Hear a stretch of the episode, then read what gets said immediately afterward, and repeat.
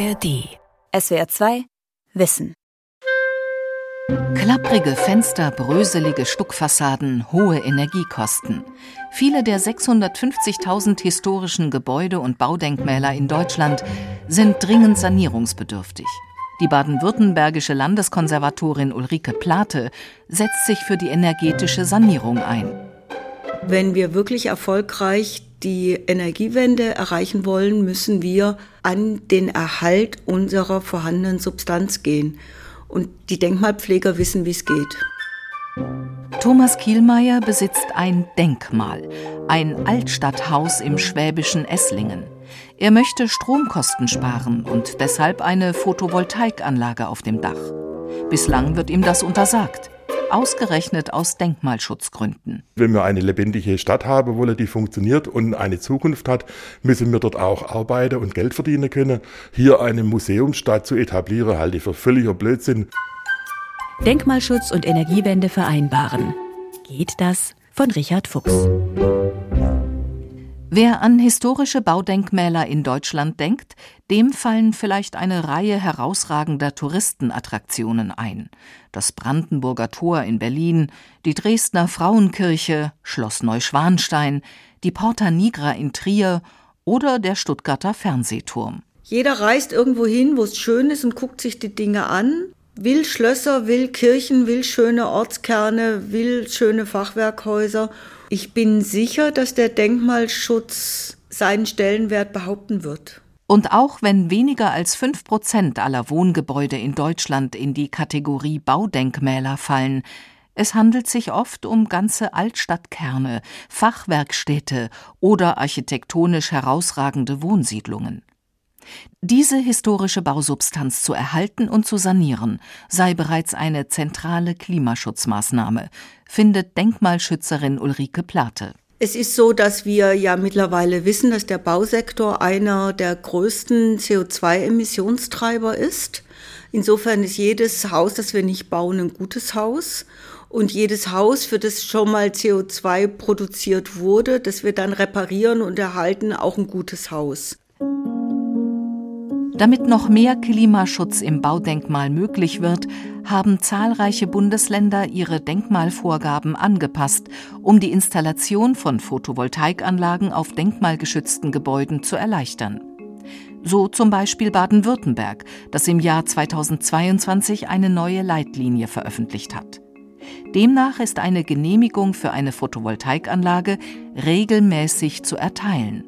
Und zwar dann, wenn sich die Solaranlage der eingedeckten Dachfläche unterordnet und möglichst flächenhaft sowie farblich abgestimmt angebracht werde. Man wolle Ermöglicher, kein Verhinderer sein, hieß es aus dem zuständigen Ministerium. Ein vollmundiges Versprechen. Doch wie sieht's in der Praxis aus? Esslingen am Neckar. Die historische Altstadt am Fuße der Esslinger Burg, spätgotische Kirchen, kleine Neckarkanäle, Mühlräder, prächtige Fachwerkhäuser. Auch das Kielmeierhaus steht hier mit einer weißen Fassade und freiliegendem roten Holzfachwerk. Thomas Kielmeier ist freier Architekt, Besitzer des Baudenkmals. Seit 2019 führen die Kielmeiers hier eine Gaststätte. Man sitzt hier direkt am Marktplatz auf der Südseite, schön in der Sonne. Wir haben eine schöne Außengastronomie und das gehört hierher. Drin eine helle Gaststube in Stein- und Holzoptik, auf mehreren Stockwerken verteilt. Wir sind jetzt die knarzende Treppe hochgelaufen, sind jetzt im ersten Stock und hier sehen wir einen Gastraum, der in einem historischen, denkmalgeschützten Gebäude für die Gäste da ist, oder? Ja, das sind jetzt die Veranstaltungsräume im ersten Obergeschoss. Den haben wir jetzt 2019 umgebaut. Die Gasträume mit offenem Holzfachwerk mussten aufwendig an heute gültige Brandschutzbestimmungen angepasst werden. Das sei einer von vielen Spießrutenläufen, zwischen überzogenen Denkmalvorgaben und heutigen Gastronomieanforderungen gewesen, erzählt Kielmeier. Das ist ziemlich aufwendig und ziemlich schwierig und haben das hier mit Ach und Krach irgendwie über Jahre durchgebracht und realisiert. Gerade weil die Kielmeyers in dem Fachwerkhaus einen modernen Gastronomiebetrieb etabliert haben, will Thomas Kielmeyer seit Jahren auf dem Dach des Hauses eine Photovoltaikanlage installieren. Wir haben hier sehr hohe Energiekosten. Wir haben fünf Kielhäuser in meinem Anwesen. Die bauen im Sommer extrem viel Strom. Die Energiekosten sind ganz wesentlich. Das können meine Kunden gar nicht vermitteln, was wir Energiekosten im Jahr haben. Ich halte es für sinnvoll, ökologisch und richtig und auch als Schwabe für sparsam hier Photovoltaik zu betreiben, um den eigenen Strom abzudecken oder einfach den Bedarf zu mindern. Kielmeier stellte 2022 beim örtlichen Bauamt, das gleichzeitig auch als untere Denkmalschutzbehörde darüber zu entscheiden hat, einen Bauantrag für eine Photovoltaikanlage. Eine Provokation, denn in der Esslinger Altstadtsatzung aus dem Jahr 2001 sind Solaranlagen im Kernbereich der historischen Stadt kategorisch ausgeschlossen. Die Begründung der örtlichen Denkmalschutzbehörden Warum dieses veraltete, aber weiter gültige Stadtrecht und nicht die PV-freundlicheren Vorgaben der Landesregierung angewandt werden? Der Blick auf die historische Dächerlandschaft der Altstadt soll für Touristen wie Einheimische möglichst unverändert bleiben. Kielmeyers Bauantrag wird zurückgesandt und auf Basis der Altstadtsatzung als nicht genehmigungs- und diskussionsfähig befunden. Dann habe ich später nochmal eingereicht, eine Ablehnung bekommen. Also die Stadt Esslingen möchte kein, keine Photovoltaik in der historischen Altstadt oder auf den Häusern haben. Thomas Kielmeier schätzt, dass auf seinen ost-west geneigten Dachflächen genug Platz für eine 100 Kilowatt Peak Photovoltaikanlage wäre. Beschattungsverluste eingerechnet, stünden damit rund 70.000 Kilowattstunden selbstproduzierter Solarstrom im Jahr zur Verfügung. Ich sehe das eigentlich als riesige Chance, hier alte Gebäude, Denkmalschutz und Zukunft wunderbar miteinander zu vereinen. Aber die haben regelrechte Angst oder Panik. Eine Gruppe von Esslinger Bürgern, der Kielmeier angehört und die sich selbst Solarrebellen nennt, erhöhte im September 2023 den Druck auf die Denkmalbehörden Esslingens. Ein von ihnen in Auftrag gegebenes juristisches Gutachten kam zum Schluss, mit Blick auf die Klimaschutzgesetzgebung des Landes Baden-Württemberg sei die Ablehnung handelsüblicher Solaranlagen auf Altstadthäusern nicht mehr zu rechtfertigen. Esslingens Oberbürgermeister Matthias Klopfer von der SPD stimmt dem so nicht zu. Auf Rückfrage von SWR 2 Wissen betont er, dass man sich künftig an den Richtlinien des Landes für PV-Anlagen auf Denkmalgebäuden orientieren wolle. Wenn die Solaranlage sich also der Dachfläche unterordne und flächenhaft angebracht werde, sei sie genehmigungsfähig, sonst nicht. Heute handelsübliche Solaranlagen, wie Kielmeier sie installieren wolle, erfüllten diese Kriterien nicht. Er wolle sich nicht in 20 Jahren vorwerfen lassen, so Esslingens OB Klopfer, dass die Dachlandschaft in Esslingens Altstadt fürchterlich aussehe, weil jeder mal lustig aufs Dach klatsche, was er für richtig halte. Denkmalschützerin Ulrike Plate kann das nachvollziehen. Die Dächer in ihrer historischen Funktion sind prägende Bestandteile, sind auch oft Gegenstand von einer anspruchsvollen Gestaltung, indem man am Dach eben Ziergiebel oder besondere Gauben oder ähnliche Dinge angebracht hat. Historische Dachlandschaften seien immer auch Blickfang. Solar- oder Windkraftanlagen in Sichtweite könnten stören. Die zentrale Frage für Sie Wann empfinden wir das Ganze als eine zu große Beeinträchtigung? Das ist, muss die Gesellschaft auch aushandeln. Aus Denkmalschutzperspektive gäbe es unendlich viele Möglichkeiten, historische Gebäude energetisch zu sanieren und die eigene Klimabilanz zu verbessern, so Plate mit dünnen Innendämmungen, Dämmungen für Decken, Keller und Fußböden und vielem mehr. Auch denkmalverträgliche eingefärbte und mattierte PV-Module seien inzwischen serienreif. Doch echter Klimaschutz könne nur gelingen, wenn Städte und Einzelbesitzer in größeren Dimensionen dächten damit der Einzelne nicht die PV-Anlage auf seinen sechs Quadratmetern Dach im Denkmal legt, die völlig ineffizient fürs Klima ist, brauchen wir Quartierslösungen, wir brauchen große Lösungen, die für die Gemeinschaft, fürs Quartier sinnvoll ist. Auch deshalb raten die örtlichen Denkmalbehörden dem Esslinger Denkmalbesitzer Thomas Kielmeier, sich für Gemeinschaftssolaranlagen außerhalb des Altstadtrings einzusetzen. Kielmeier überzeugt das nicht. Hier vom Industriegebiet irgendwo eine Photovoltaikanlage zu betreiben, wo ich dann ins Netz einspeise und dann irgendwie 8,5 Cent dafür kriege, um es dann wieder hier für 40, 50 Cent die Kilowattstunde zu kaufen, das macht überhaupt keinen Sinn. Landeskonservatorin Ulrike Plate zeigen Fälle wie der in Esslingen, das Thema Solaranlagen wird weiter die Gemüter erhitzen. Genauso wie es in den Jahren zuvor im Denkmalschutz vor allem um das Thema Fenster gegangen sei. Die Eigentümer wollen oft ein für schnelles Geld preiswert zu habendes Kunststofffenster. In der heutigen Zeit an sich absoluter Unsinn. Wir haben das schon immer gepredigt. Es ist energetischer Wahnsinn, ein Kunststofffenster herzustellen und nach 30 Jahren entsorgen zu müssen, weil nicht reparierbar und ein neues wieder einzusetzen. Wenn man dafür Fenster, die 100, 200, wenn es Eichenfenster sind, 500 Jahre lang repariert werden können und halten, rausschmeißt. Fenster, PV-Anlagen, Aufzüge für mehr Barrierefreiheit. In all diesen Bereichen gilt es zwischen den Bedürfnissen der heutigen Bewohner und den Denkmalschutzidealen abzuwägen. Neue technologische Ansätze erleichtern diesen Interessensausgleich mit Innovationen, die Denkmalschutz und Energiewende zusammendenken.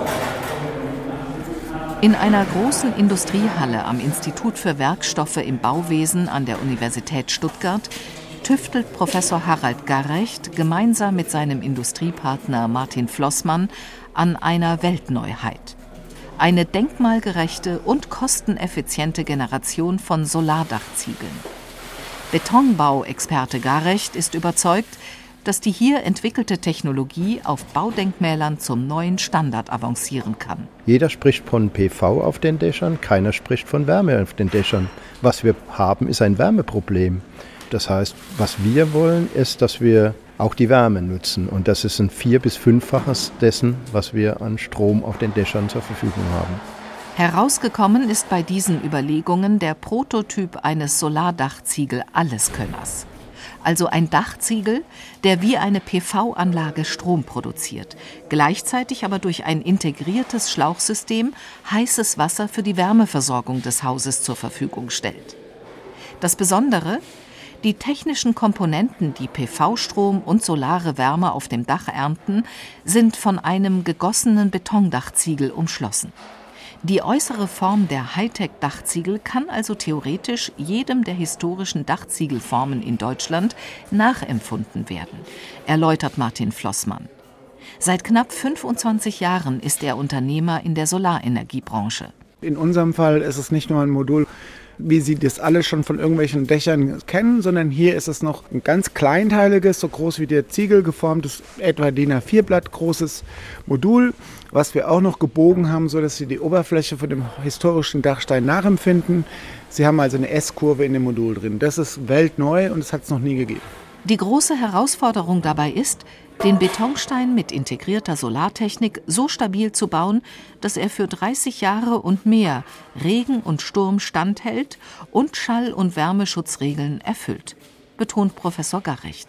Denkmalschutzgerecht, das ist natürlich die Herausforderung pur. Aber wenn es uns gelingt, ein denkmalgerechtes System, eine Komponente, die den Anforderungen der Denkmalpflege nachkommt, zu entwickeln, dann können wir dieses System natürlich auch leicht auf jeden normalen Bestandsbau wie auch im Neubau platzieren. Unternehmer Martin Flossmann will maximalen Ertrag aus Wärme- und PV-Strom bei maximaler Unauffälligkeit. Erst das mache die Mehrkosten für solche Solardachziegel im Vergleich zu handelsüblichen Solaranlagen konkurrenzfähig. Wollen Sie mit mir mal zur Maschine gehen? Garrecht und Flossmann gehen zu einer klassischen Betonmischanlage. Draußen vor der Halle steht das große Zementsilo, aus dem über Förderbänder die Ausgangsstoffe für das Betongemisch in die Solardachziegelmanufaktur hereintransportiert werden. Sie können ja hier sehen, dass wir hier verschiedene Stufen der Produktion haben. Einmal die Vorbereitung der Schalungen, in die dann später Beton eingefüllt wird. Jetzt fängt der Mischer an zu drehen Die Geschwindigkeit im Mischer steigert sich auf bis 500 Umdrehungen. Dann kommen Sand, weitere Zutaten und Wasser dazu, bis sich bei 1800 Umdrehungen ein homogenes flüssiges Gemisch bildet. Das von Professor Garrecht ausgetüftelte Produktionsverfahren sorgt für eine vierfach höhere Festigkeit im Vergleich zum Normalbeton. Hier haben wir einen Hochleistungsfeinkornbeton, der auch noch durchgefärbt ist. Das heißt, wir haben also einen Anthrazitfarbton für die Dachsteine, wie sie in Nordrhein-Westfalen in dem Quartier zum Einsatz kommen.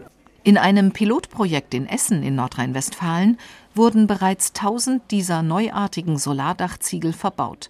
Weitere 2500 sollen folgen und zwar auf denkmalgeschützten Gebäuden der Siedlung Margaretenhöhe, der ersten deutschen Gartenstadt, die ab 1910 mit standardisierten Gebäuden errichtet wurde. Wir haben die Denkmalpflege, insbesondere in Nordrhein-Westfalen, wo die Siedlung ist, überzeugt. Und es gibt viele Quartiere, die den gleichen Dachstein haben wollen. Aber damit wollen wir nicht aufhören. Wir müssen jetzt irgendeinen Weg finden, die Kleinmanufaktur in eine vernünftige Manufaktur oder gar Serientauglichkeit zu bekommen um einfach ja, die notwendigen Stückzahl, die wir für die Realisierung der Energiewende, die wir brauchen, auch produzieren zu können. Besitzer denkmalgeschützter Altstadtimmobilien sollen damit künftig die Wahlfreiheit haben, wie sie ihr Gebäude energetisch sinnvoll optimieren und gleichzeitig die historischen Dachlandschaften in Innenstädten erhalten können. Doch wer bestimmt, welche Dachlandschaften geschützt sind und welche nicht? Wie viel Umgebung um ein Denkmal muss frei von technischen Neubauten gehalten werden? Ist dieser Schutz überhaupt notwendig?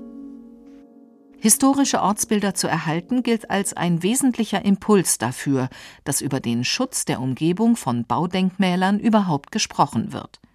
Bereits Anfang des 20. Jahrhunderts wurden in Süddeutschland erste Regelungen auf Gemeindeebene erlassen, erzählt Landeskonservatorin Plate. Die Umgebung ist aber nicht ein Kilometer ums Denkmal rum oder fünf Kilometer ums Denkmal rum, sondern die Umgebung ist definiert als das, was man wahrnimmt im Blick aufs Denkmal. Während dieser Schutz der Umgebung bundesweit in den meisten Landesdenkmalschutzgesetzen verankert ist, habe die baden-württembergische Gesetzgebung hier bereits weitreichende Einschränkungen vorgenommen. Was Denkmalschützer als Zugeständnis für mögliche Windparkprojekte unweit von Kulturdenkmälern sehen. Bei uns haben Umgebungsschutz nur die Kulturdenkmale, die ins Denkmalbuch eingetragen worden sind, als Kulturdenkmale von besonderer Bedeutung. Das sind etwas mehr als 9000 Objekte. Alle anderen Denkmale haben gar keinen Umgebungsschutz. In der Folge hätten sich die Landesdenkmalbehörden auf eine Liste von 95 Kulturdenkmale von landschaftsprägender Bedeutung verständigt. Bei diesen 95 Kulturdenkmalen sollten Windparks in der Nachbarschaft geprüft werden dürfen. Ein wegweisender Gerichtsprozess dazu wurde am Verwaltungsgericht Sigmaringen im Jahr 2019 entschieden. Die Streitfrage damals dürfen drei Kilometer vom Schloss Liechtenstein am Albtrauf entfernt fünf Windenergieanlagen errichtet werden? Die Denkmalbehörden lehnten den Bau der Windräder ab, sahen dies als erhebliche Beeinträchtigung des Schlosses. Das Verwaltungsgericht Sigmaringen entschied dagegen, dass das Erscheinungsbild von Schloss Liechtenstein durch die geplanten Windräder nur unerheblich beeinträchtigt werde. Das Gericht kam zum Schluss, dass Windräder in der freien Landschaft längst zum Alltag gehörten und für einen aufgeschlossenen Durchschnittsbetrachter keine Störung mehr darstellten. Professor Martin Maslaton war als Rechtsanwalt an dem Verfahren beteiligt. Er ist Hochschullehrer für Umweltrecht an der Technischen Universität in Chemnitz, seit über 25 Jahren mit Fällen der erneuerbaren Energien betraut und hat eine klare Meinung. Sie sehen in mir einen erbitterten Gegner und einen starken Kämpfer gegen diese vorgeschobenen Argumentationen. Ensembleschutz, Umgebungsschutz, die Windenergieanlagen und die PV soll doch woanders stehen und so weiter und so fort. Das sind klassische, absolut klassische Verhinderungsstrukturmuster. Selbst wenn Windräder von einigen Betrachtern noch als ein gewisser Störfaktor wahrgenommen würden, so handle es sich dabei um Bauwerke, die nach 25 bzw. 50 Jahren Laufzeit spätestens wieder zurückgebaut würden. Das temporäre Akzeptieren von Windenergieanlagen in entsprechendem Abstand und das temporäre Akzeptieren von Photovoltaik, das ist etwas, was man verlangen kann und muss. Das gelte umso mehr, weil der Bundesgesetzgeber in der Neufassung des Erneuerbare Energien Gesetzes aus dem Jahr 2023 festgestellt habe, dass die Errichtung und der Betrieb von Solar- und Windparks im überragenden öffentlichen Interesse sei und der öffentlichen Sicherheit diene, betont Rechtsanwalt Maslaton. Und da haben die Landesgesetzgeber inzwischen, die Rechtsprechung ohnehin schon, aber die Landesgesetzgeber inzwischen gesagt, wenn wir ein überragendes Gut von öffentlicher Relevanz haben, und das sind die Erneuerbaren, dann kann der Denkmalschutz als Umgebungsschutz zurückstehen. Doch muss der Denkmalschutz nur zurückstehen oder muss er vielleicht gänzlich neu gedacht werden? so dass Bürgerinnen und Bürger, Handwerker und Kommunen schneller und vor allem unbürokratischer Denkmalschutzformalien erledigen können. Ein Unternehmer aus Baden-Württemberg hat sich aufgemacht, für grundlegende Reformen zu kämpfen. Almendingen, eine kleine 5000 Einwohnergemeinde am Fuße der Schwäbischen Alb zwischen Ehingen und Blaubeuren. Dort lebt und arbeitet Ernst von Freiberg, mittelständischer Unternehmer für Anlagentechnik. Er ist Eigentümer einer denkmalgeschützten Schlossanlage im Ortskern. 15 Generationen der Familie von Freiberg hat das Almendinger Schloss als Lebensmittelpunkt gedient. Auch Ernst von Freiberg und seine Familie leben jetzt hier nach zwei Jahren intensiver Renovierungsarbeiten. Die sind alle sauber abgedeckt.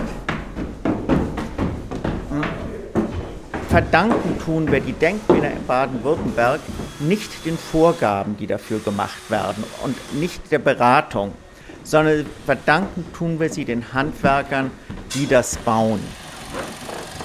Ziel der Generalsanierung sei es gewesen, im Schloss Almendingen ein Leben und Arbeiten fürs 21. Jahrhundert möglich zu machen, betont von Freiberg. Durchaus als Anschauungsobjekt für andere Denkmalbesitzer.